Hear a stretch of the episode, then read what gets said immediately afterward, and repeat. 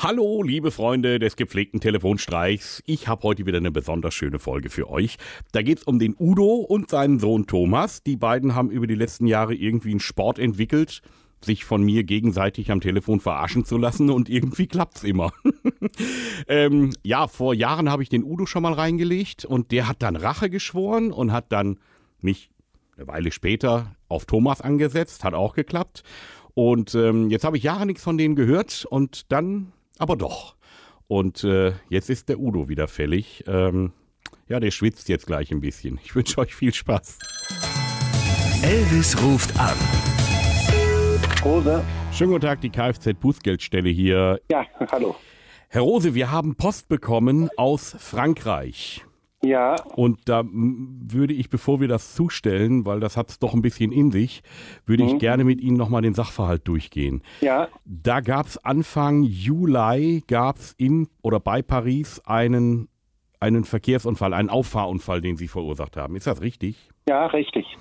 Ja, und äh, jetzt ist es so, dass dieser Lkw-Fahrer, dem Sie da mit Ihrem Auto hinten drauf sind, Ja. ähm, der hat jetzt im Nachhinein eine Anzeige in Frankreich gegen Sie erstattet, wegen Fahrerflucht.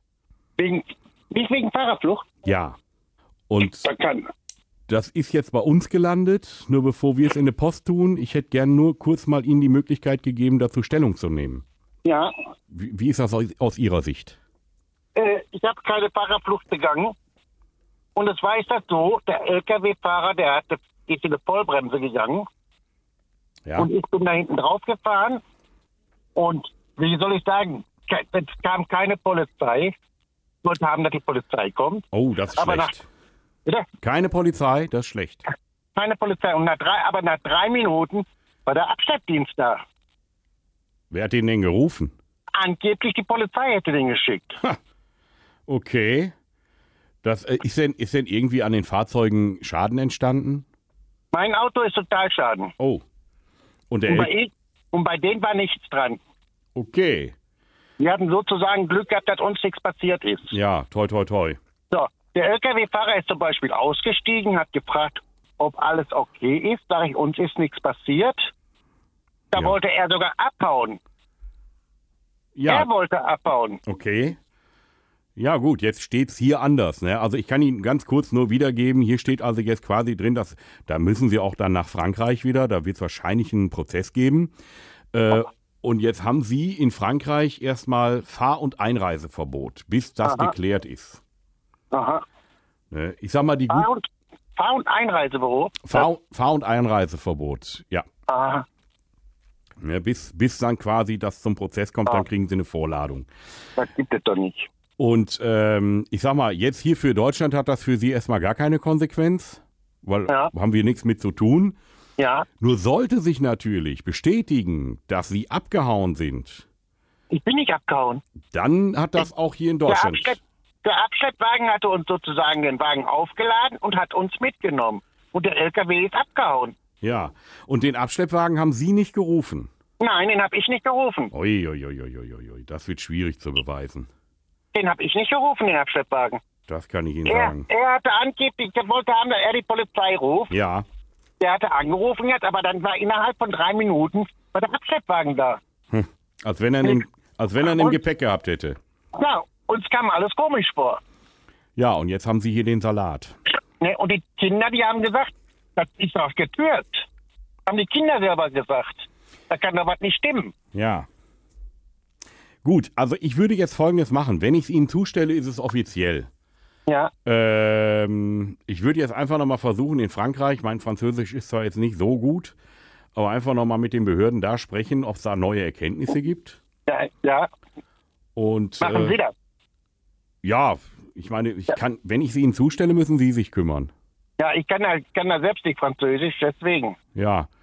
Aber, Nee. aber fahren Sie denn öfter nach Frankreich? Wir wollten jetzt im Januar wollten wir wieder hin, nach Disneyland. Am Disneyland. Ach ja, gut. Ja. Ja. Na ja, Gott, wenn man das einmal gesehen hat. Ne, Wir hatten uns eine Jahreskarte, wir hatten uns Jahreskarten gekauft. Ach so. Ne?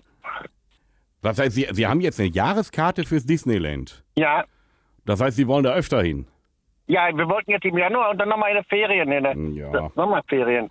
Das können, Sie, hin. das können Sie vergessen. Das kann ich Ihnen gleich sagen. Bis dahin ist das nicht geklärt. Tja, Die können Sie quasi, die können sich ist- an den Kühlschrank kleben, die Jahreskarte. also müsste ich jetzt, da müsste ich jetzt sozusagen Anwalt einschalten. Ja, oder haben Sie denn Zeugen, die dabei waren? Da die Kinder, meine Töchter. Ach so. Was ist mit Ihrem Sohn? War der auch dabei? Mein Sohn war nicht dabei. Der Thomas? Nee, Der war nicht dabei. nee. Dafür wusste der aber ganz gut Bescheid, was da abgelaufen ist. Ja, weil wir ihm das gesagt haben, wir haben ja mit denen gesprochen Ach so, darüber. ja. Weil der hat mir das Nee. nämlich alles erzählt hier. Ja, ich habe ja mit denen darüber gesprochen. Ja. Das ist richtig. Der hat, der hat mir das auch per Mail geschickt Ja, und hat weil ich da auch gesagt, mit denen darüber gesprochen hatte. und er hat gesagt, Mensch, lieber Elvis Eifel, du hast meinen Vater schon mal auf der Rolle genommen. Versuch doch nochmal. Boah, das kann nicht wahr sein. Das kann, nee, nee. Udo, wir beide hatten schon mal das Vergnügen, ne? Boah. Und der Thomas hat mir dann hinterher reingelegt, wo er es ja nicht zugeben wollte. Ja, ja, ja, ja, ja, wo er gedacht Nee. hat, ja, hat er sofort erkannt. Das ist also Ja. Angeblich, der hat das nicht erkannt. Nee, nee, nee, nee. irgendwie fühle ich mich Aber so ein heute bisschen. bist du dran gewesen. Ja, und äh, den Streich mit dem Thomas, den hören wir uns jetzt auch nochmal an. Dann könnt ihr ja selber entscheiden, ob und wie schnell der mich damals wirklich erkannt hat. Viel Spaß damit. Elvis ruft an. Rose? Ja, schönen guten Tag, Herr Rose. Die Polizei hier. Ja, hallo. Herr Rose, es geht um die Anzeigen, die Sie gestellt haben. Okay. Da müssten Sie mir nochmal ganz kurz erklären, was da passiert ist. Ja, kann ich machen. Also, ich hatte ähm, am den besagten Tag, kam zu meinem Auto mit meinem Sohn auf den Arm. Und da war der junge Herr, der junge Mann halt, ne? Und dann habe ich ihn gefragt, kann ich ihm weiterhelfen? Und dann hat der direkt mich beschimpfen, dass ich, ähm, dass es kein behinderter Parkplatz ist. Ja, dann habe ich ähm, mich umgedreht wieder und äh, da kam die Frau angestürmt und meinte mich dreimal gegen Schienbein zu treten. Das heißt, Sie Und- haben sich da wegen einem Parkplatz mit den Leuten äh, in die Wolle Genau. gekriegt. Genau. Also Sie haben denen quasi dann den Parkplatz weggenommen. Ja, nein, nein, ich stand schon dort. Also kompletter, Genau.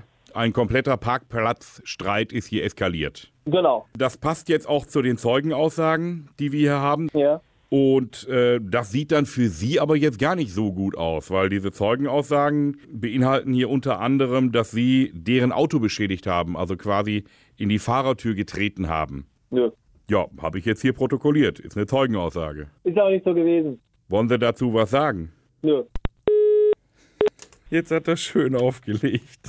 Hab ich mitgekriegt.